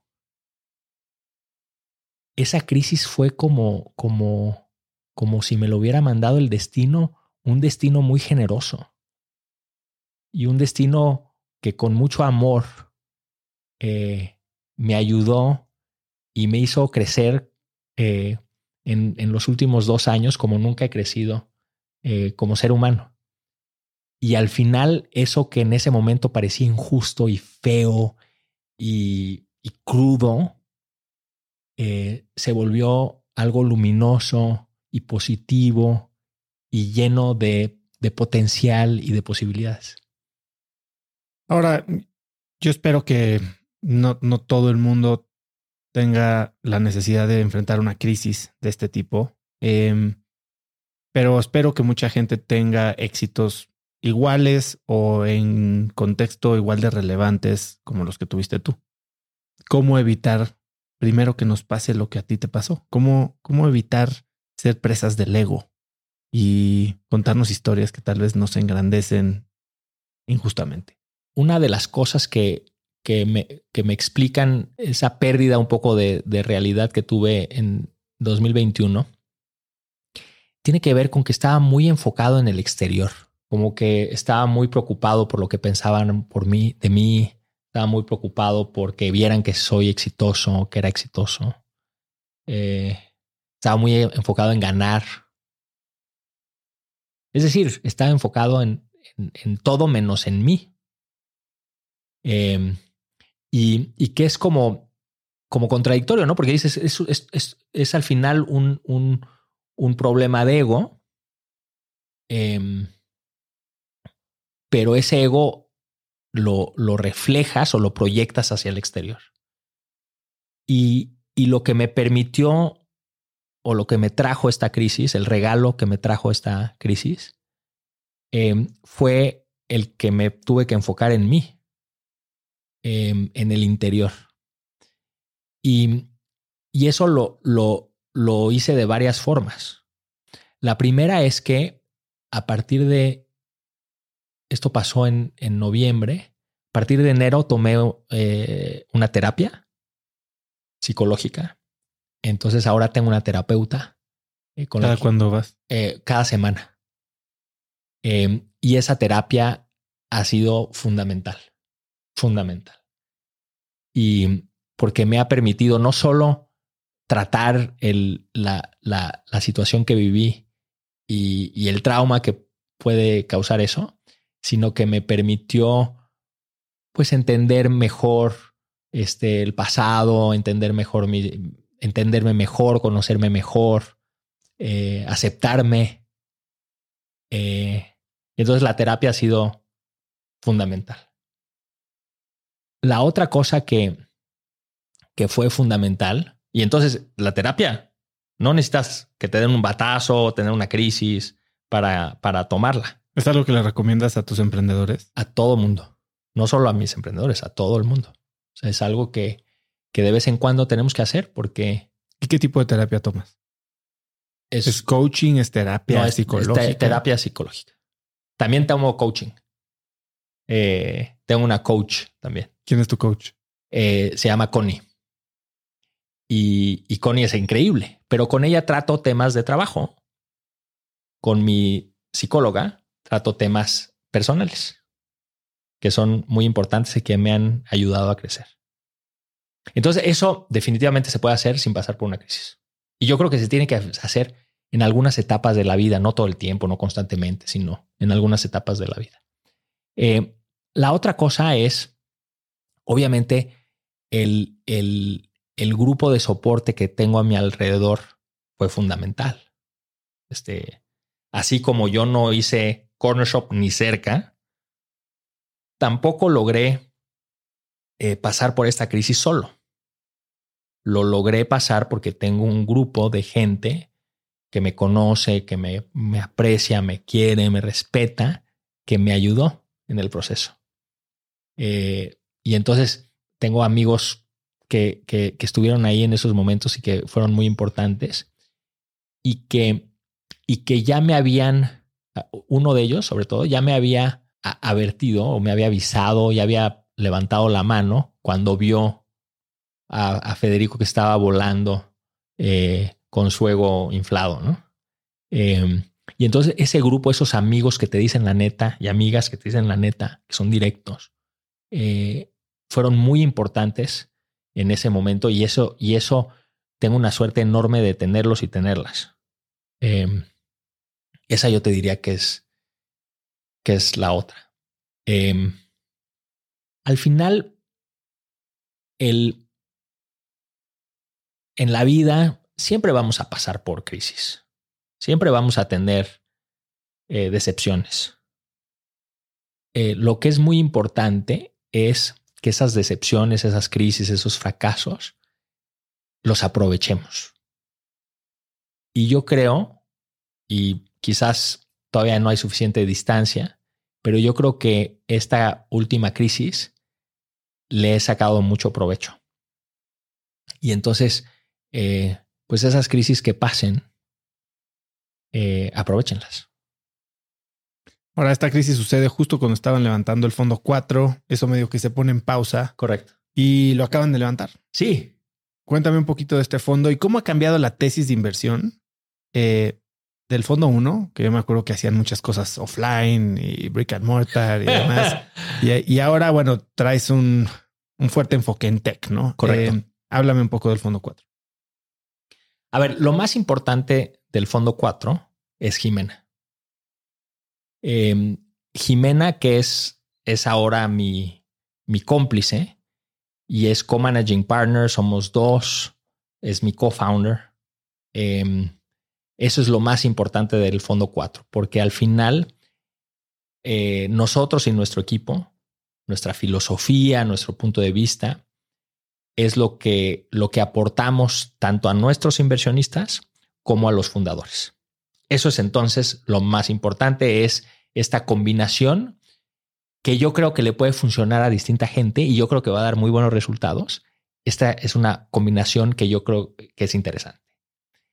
Yo estoy seguro, oso de algo, y tuve esa epifanía hace algunos meses.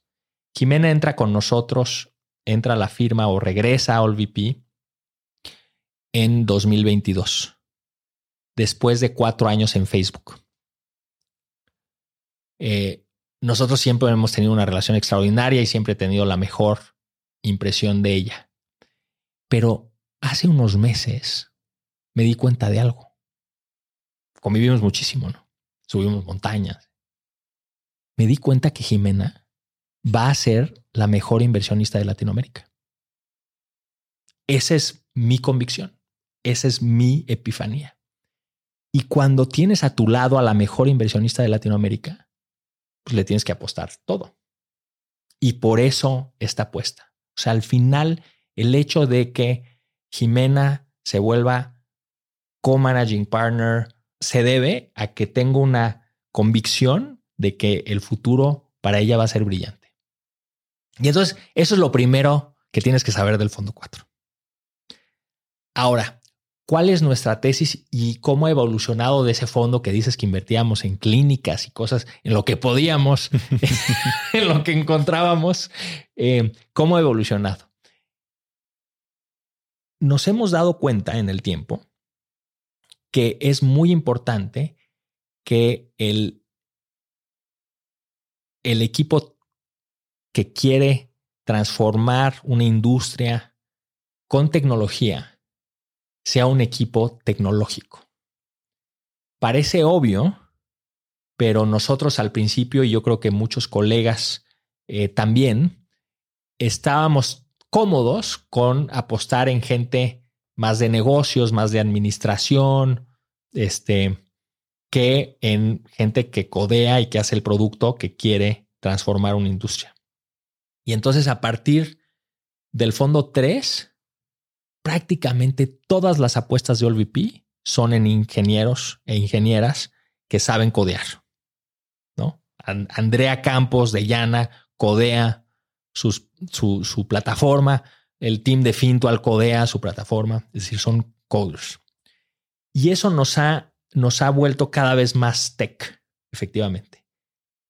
Y estamos viviendo hoy un momento muy emocionante que espero que cubras cada vez más acá, que es esta revolución tecnológica, este cambio de paradigma que es la inteligencia artificial, que comienza en noviembre, la revolución comienza en noviembre, se prepara desde hace décadas. La inteligencia artificial existe hace décadas, este, que se va evolucionando, se va construyendo, se va construyendo, y de repente en noviembre con la llegada de ChatGPT y esa adopción brutal que comienza en días son un millón de usuarios y ahora son 150 millones de usuarios con una tecnología que es mágica y que la gente usa y que tiene el potencial de transformar industrias, estamos viviendo un momento increíble. Y la apuesta de Jimena y mía es que la inteligencia artificial va a participar de de una forma u otra en la transformación de las industrias en las que invertimos en OLVP. Habiendo dicho eso, entendiendo eso y teniendo esa convicción, nosotros sabemos que el 100% de nuestro nuevo fondo 4 va a ir dirigido a apoyar equipos que quieren transformar industrias con inteligencia artificial. Entonces es una apuesta mayúscula eh, la que estamos haciendo porque estamos seguros que esto, que tiene el potencial de ser tan disruptivo como la PC, tan disruptivo como el iPhone o como la electricidad, va a transformar la forma en la que se emprende y va a transformar la forma en la que vivimos y va a transformar la forma en la que las compañías trabajan, en fin. Quiero hacerle doble clic a eso porque de la misma manera que estás haciendo esta macro inversión, eh, al menos por convicción, también has dicho que la inteligencia artificial no es una ventaja competitiva. Que así por sí mismo, alguien que les polvorea como el año pasado o antepasado les polvoreaban Web3 y el año anterior cripto a sus decks en buzzwords y ahora me parece que todas las empresas, creo que dijeron mil veces en la semana de reportes de la bolsa de las empresas públicas en Estados Unidos, la palabra AI. Tú dices que eso no es por sí una ventaja competitiva, sino que humaniza a las empresas. Explícame cómo piensas de inteligencia artificial en un negocio sin que sea la ventaja competitiva.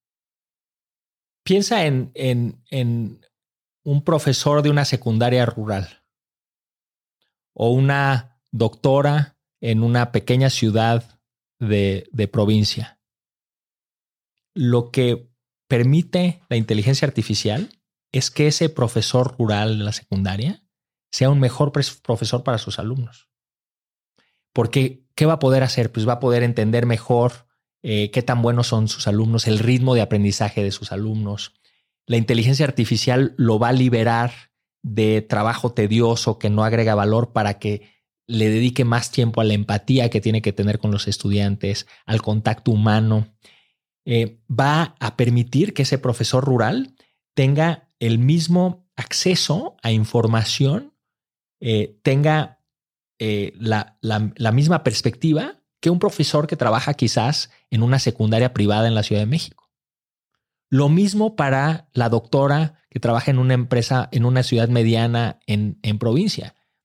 Ella de pronto va a tener las herramientas, el conocimiento, el potencial que tiene un médico en Nueva York que trata cáncer desde hace 20 años con inteligencia artificial. Y entonces hay toda una parte en donde la, inteligencia artificial es este, este complemento que va a hacer que los humanos seamos mejores. Y ese es el escenario positivo. Desde luego que hay escenarios y estos nos los recuerdan este, todos los días. Hay escenarios malos y hay que eh, ejecutar con, con, con mucha este, responsabilidad este tipo de modelos. Pero entonces tienes todas estas, todos estos, eh, estos modelos en donde la propuesta de valor de la startup mejora por la inteligencia artificial, ¿no? O hago una mejor interfaz, te puedo, te puedo dar un servicio mejor, te puedo educar mejor, te puedo dar este, cosas que no te podía dar antes por la inteligencia artificial en la propuesta de valor. Y entonces ahí va a haber toda una serie de evoluciones y de oportunidades increíbles para los equipos que están resolviendo problemas. Ahora, es importante notar que lo importante es entender el problema, lo importante es, es, tener unas hipótesis de desarrollo de propuesta de valor. Eso es lo importante. La, la inteligencia artificial lo que te permite es hacer cosas que antes no eran posibles. Eso del lado de la propuesta de valor. Del lado de la construcción de startups, la inteligencia artificial transforma la cantidad de cosas que puede hacer equipos muy chiquitos. Y entonces hoy tú hablas con los equipos de desarrollo y pueden aumentar con Copilot, que es una herramienta que te permite desarrollar más rápido, pueden aumentar entre 50 y 100% la eficiencia, el output. de los programadores. Bueno, eso inmediatamente hace que puedas hacer dos veces con lo mismo o lo mismo con la mitad. En un año ese potencial va a aumentar aún más. Y entonces todas esas eficiencias que se van a ganar en la construcción de startups van a permitir hacer este, mucho más con mucho menos. Y eso, hacer mucho más con mucho menos, es, es, es de lo que vive el equipo emprendedor.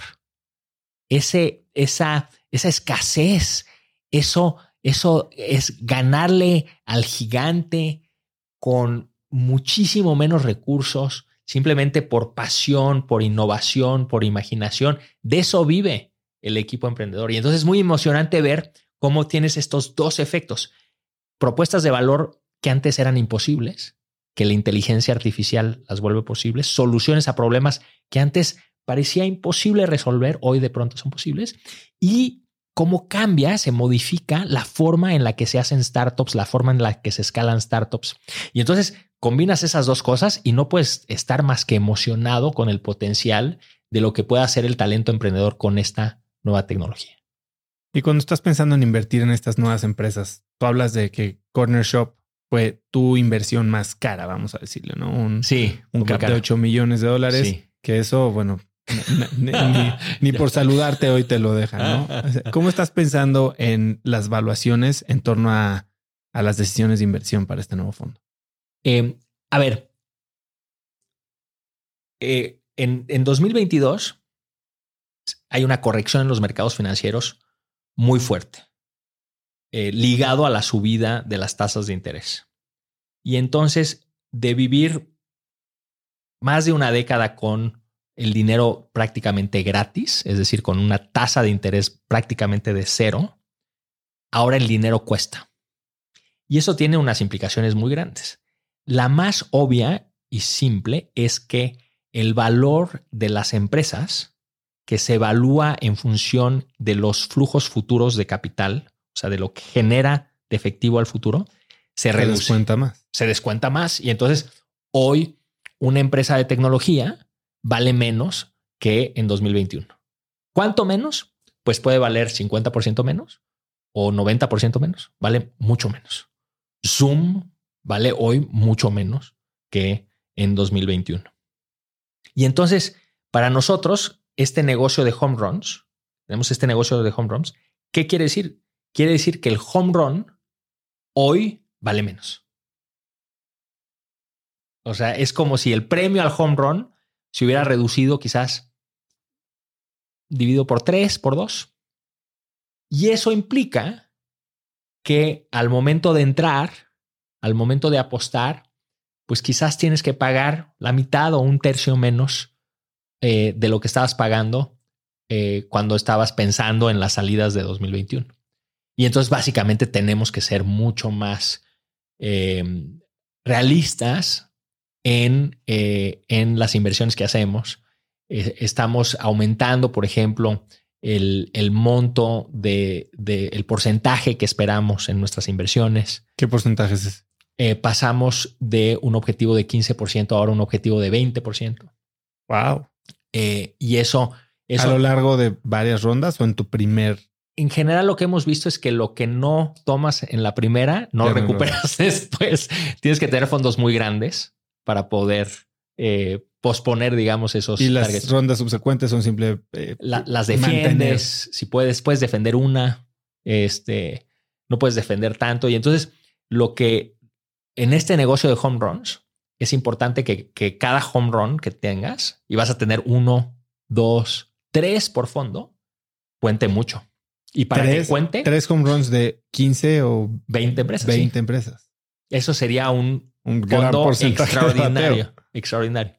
Más bien tienes que lograr que entre una y tres eh, puedas, puedas este, tener un éxito rotundo. Lo que, lo que está sucediendo con este, nuestro fondo que fue invertido antes de esta corrección, que si bien nosotros tratamos de ser disciplinados y demás, el mercado está muy volado y, no tampoco es que eh, hayamos evitado todas las altas valuaciones. Lo que estamos viendo con ese fondo es que tienen que salir demasiadas cosas bien para que le vaya bien ese fondo, ¿sabes? O sea, y por suerte va muy bien, eh, no hemos tenido, por ejemplo, ninguna empresa eh, que haya cerrado de ese fondo que es de 2018, pero lo que quieres es un margen de error. Y aquí es interesante, ¿no? Imagínate que estamos en un negocio en donde nuestra tasa de bateo tiene que ser 10%. es decir, nos equivocamos en nuestra misión de encontrar estos, este, estas salidas de más de mil millones de dólares nos equivocamos en 90% de los casos, 95% de los casos. Ese es nuestro negocio. ¿Ha cambiado entonces también el perfil de los inversionistas que invierten en OLVP? No, tenemos, tenemos todavía la confianza de, las Afores, eh, que son un inversionista muy importante eh, para nosotros y para la industria. El hecho de que eh, existan fondos grandes o con cierta escala en México, como Dila, como Cometa, como Nazca, eh, tiene que ver con que tenemos apoyo de las Afores y con que las Afores han, han visto que se les puede dar buen rendimiento, recibieron capital con la salida de Corner Shop. Y entonces ese es, es un inversionista que ha confiado en nosotros desde 2014. Este, después tenemos eh, familias que, que, que, ponen parte de su patrimonio en, en AllVP y inversionistas corporativos. Eh, es, es, un grupo muy interesante y bastante fiel. ¿Qué necesita un emprendedor para enamorarte? O a ti, o a Jimena, o al comité de inversión de AllVP. Primero nos tiene que enamorar a los dos. Eh, a ver, hay ciertas características que, que buscamos en, en, en, emprendedores y emprendedoras. Eh, la primera es una pasión por el problema que quieren resolver. Eh, y eso se fue, se perdió un poco en 2020 y 2021, ¿no? O sea, era, más hacer lana. Exacto, era una pasión para hacer lana y una pasión para salir en, en las portadas, supongo, de las revistas. Eh, y entonces una pasión por el problema que están resolviendo. Eso nos parece muy importante. Nos, nos, como te mencioné, nos importa mucho que sean técnicos o técnicas. Eh, eso es clave. Eh, la construcción de una empresa de tecnología necesita gente que sepa construir tecnología. Eh, después tiene que estar dentro de nuestra tesis de inversión. Nosotros buscamos eh, startups que atacan grandes industrias, el sector de servicios financieros, logística, retail, eh, salud, educación, grandes problemáticas de la región. Eh, después nos importa que eh, México sea el foco principal. Eh, pueden ser empresas brasileñas o argentinas o chilenas o colombianas, pero o peruanas o guatemaltecas, pero, pero México tiene que ser una parte importante de la tesis. Hoy eh, el entendimiento del potencial de los modelos de inteligencia artificial es algo importante. y, y, no en su uso banal, eh, que mencionabas antes. Hay 2000 empresas que te conectan al API de ChatGPT y ya con eso son. Sí, no, no, digamos que hemos estudiado suficiente para no dejarnos llevar por esas cosas. ¿Qué eh, estudias? ¿Cómo? A ver, yo quiero aprender más. ¿Cuáles son mis básicos para aprender y volverme un mejor inversionista alrededor de inteligencia artificial? A ver, tú tienes que aprovechar a tu alma mater. Eh, está, está, estamos vueltos locos en Stanford. Eh, por inteligencia artificial. O sea, es, están todos los profesores metidos, eh, profesores de operaciones, profesores de, obviamente de venture capital, obviamente de, emprendimiento, están clavados. Es, hay una, hay una, un centro de desarrollo que se llama este HI, eh, Human Center Artificial Intelligence, que reúne un poco como el Design School eh, reúne a distintos profesores y profesoras de distintas eh, escuelas alrededor de esta temática. Hay clases, este, conferencias. Eh, entonces, eso yo te recomiendo que aproveches a tu alma mater. lo segundo es, hay muchos recursos, por suerte. Andreessen Horowitz tiene, tiene unas cosas muy buenas eh, relacionadas con inteligencia artificial.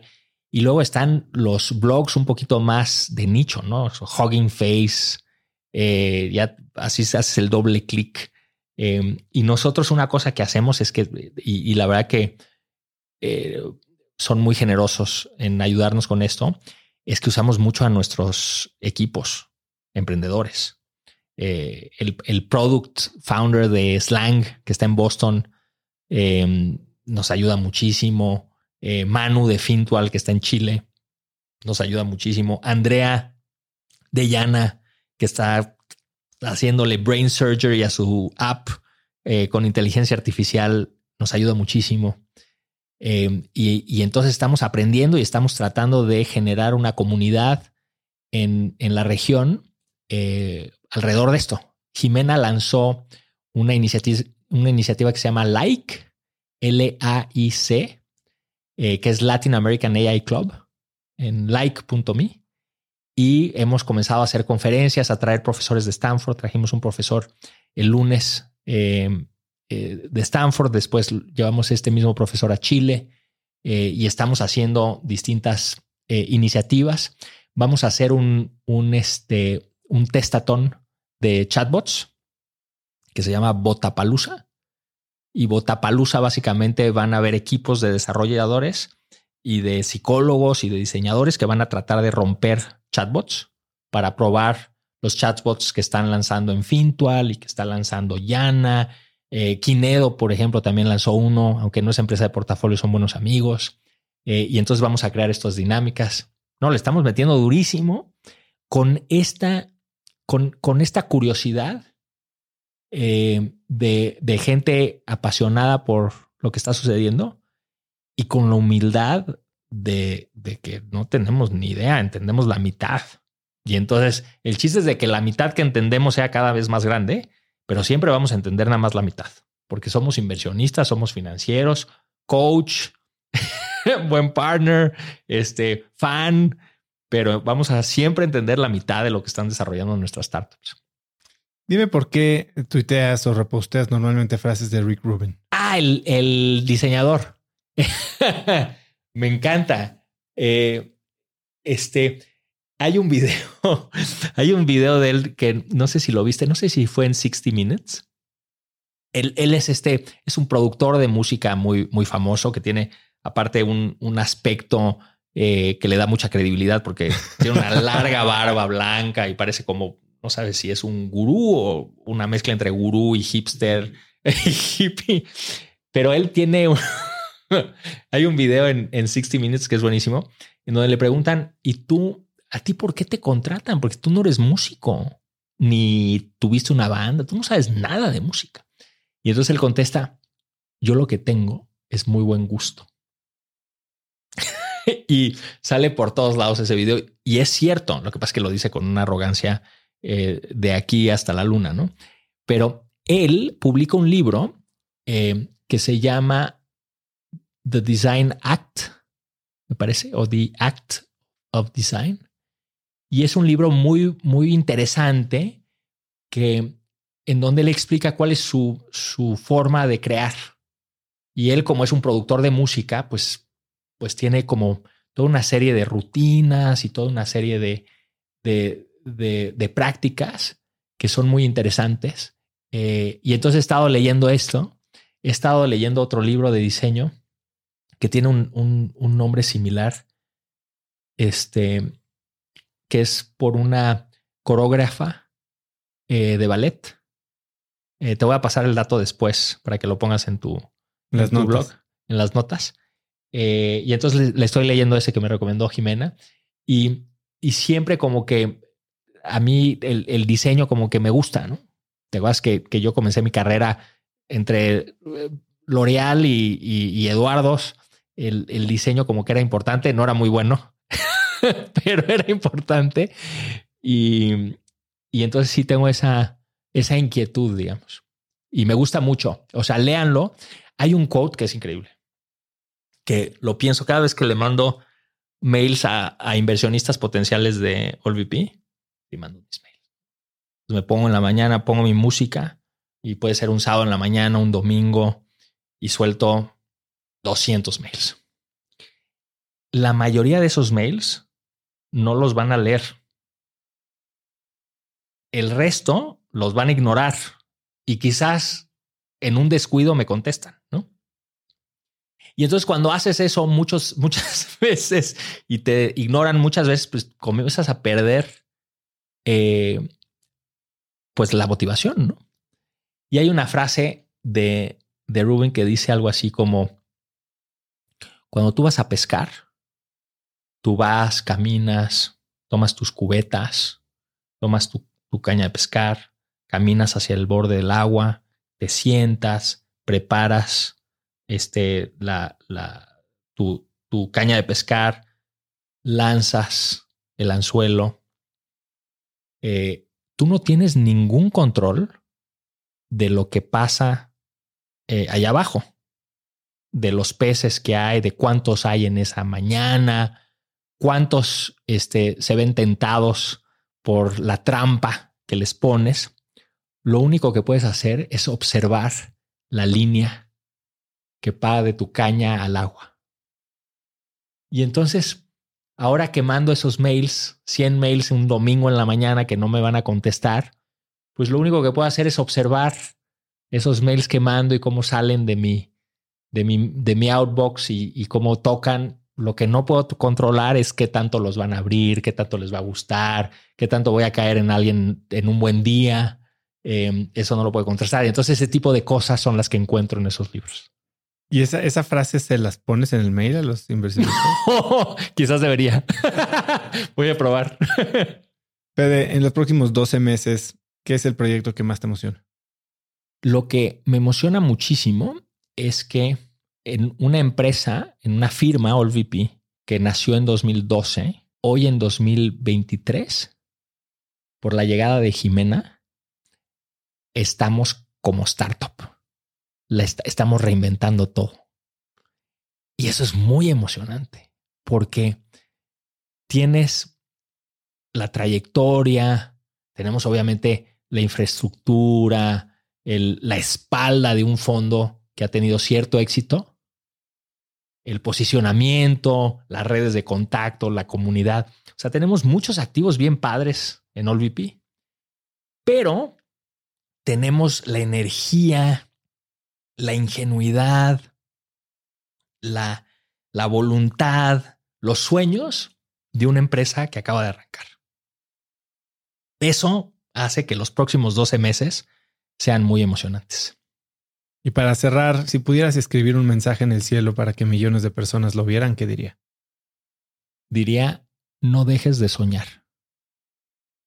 Y eso lo puede leer cualquier persona en cualquier momento, ¿no? Puedes tener 80 años y es importante tener un sueño.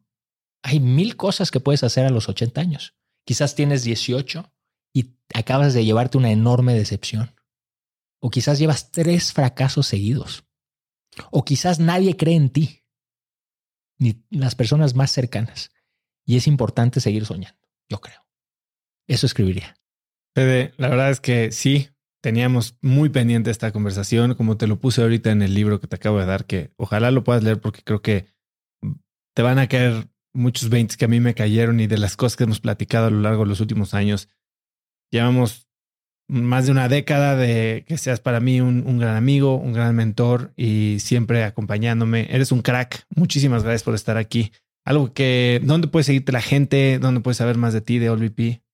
Eh, a ver, en allvp.com eh, tengo un, blog que es antónico.co eh, y en Twitter. Eh, ahí estoy a la, orden. ¿Algo que quieras agregar? Agradecerte mucho. este espacio es muy importante. O sea, lo que tú haces este, todas las semanas, te vienes acá, pones el micrófono, preparan la luz, las pantallas, anticipan la edición. Todo eso es muy importante porque a mucha gente la toca y quizás tocas a una, dos personas realmente profundamente y les cambias algo realmente profundamente. Y esas dos, tres personas que tocas, te oyen miles, pero dos, tres personas que hagan algo extraordinario por alguien más, es increíble. Entonces, agradecerte eso que haces por mucha gente. Muchísimas gracias, Fede. De nada. Ha sido increíble ver la evolución de Fede como inversionista y escuchar los planes que tiene para el futuro. Si te gustó este episodio, lo mejor que puedes hacer para ayudarme es que lo compartas con alguien, por donde sea un mensajito, WhatsApp o simplemente platicárselos. Ayúdame a que los mensajes de Cracks lleguen a más y más personas. También sigue Cracks Podcast en Spotify o suscríbete en YouTube o iTunes y califícanos ahí con 5 estrellas para que más gente nos pueda encontrar. Puedes encontrar links a todo lo que mencionamos Fede y yo en las notas del episodio en cracks.la 331. Y antes de irte, quiero recordarte que si quieres recibir Viernes de Cracks, que es este correo que mando todos los viernes, muy cortito, con cinco bullets, cosas que me recomiendan a mí mis invitados, mis amigos, que encuentro en internet, que leo y que creo que pueden ayudarte a tener una vida más productiva o un fin de semana con conversaciones interesantes, simplemente tienes que ir a cracks.la diagonal viernes, registrarte totalmente gratis y muy pronto voy a estar en tu inbox. Otra vez, si quieres recibirlo gratis, es cracks.la diagonal viernes. Eso es todo por hoy. Yo soy Osotrava y espero que tengas una semana de cracks. Este episodio es presentado por Cracks Mastermind. Cracks Mastermind arranca un nuevo ciclo anual y quiero invitarte a aplicar para ser parte de esta comunidad. Pero, ¿qué es Cracks Mastermind exactamente? Bueno, Cracks Mastermind es una comunidad de mexicanos y mexicanas con negocios exitosos. Pero no solo eso, también compartimos una mentalidad de crecimiento y buscamos vivir intensamente para tener resultados extremos que tengan impacto en nuestras empresas y nuestra sociedad. Como siempre lo decimos en Cracks Mastermind, agradecidos, mas nunca conformes. Fundó esta comunidad en 2021 para darle a sus miembros herramientas y experiencias que les permitieran escalar su negocio e incrementar su facturación al mismo tiempo que escalan el nivel de intensidad y de satisfacción en todos los aspectos de sus vidas. En Cracks Mastermind tenemos un lema, vidas intensas y resultados extremos sí hay manera de tenerlo todo, sí podemos crear negocios enormes y tener vidas que en verdad disfrutamos vivir. Si tienes una empresa grande y estás escuchando esto, considera esto como una invitación mía y formal para formar parte de este grupo porque estoy seguro de que podemos lograr todo eso juntos en comunidad. Quedan muy pocos lugares para el ciclo anual, así que si quieres ser parte, llena tu aplicación en cracksmastermind.com y espero verte muy pronto. Una vez más, es cracksmastermind.com. Este episodio es presentado por LAPI Laboratorio Médico. Si bien Cracks es el podcast número uno de negocios y tecnología, he notado que los temas relacionados con el bienestar y la calidad de vida son de los que más interés generan con la audiencia. Cada vez somos más conscientes de la importancia de nuestra salud y debemos aprovechar las herramientas que tenemos a nuestro alcance para mejorarla. LAPI Laboratorio Médico brinda a las compañías herramientas de salud laboral como exámenes de ingreso y análisis médicos periódicos para garantizar la salud de su personal vía unidades móviles en sitio o en sus múltiples sucursales en la República Mexicana. Si quieres elevar la salud de tu personal, LAPI te ofrece asesoría sin costo y 30 días de crédito para cubrir tus necesidades a nivel nacional ingresando a cracks.la diagonal LAPI. LAPI se escribe L-A-P-I.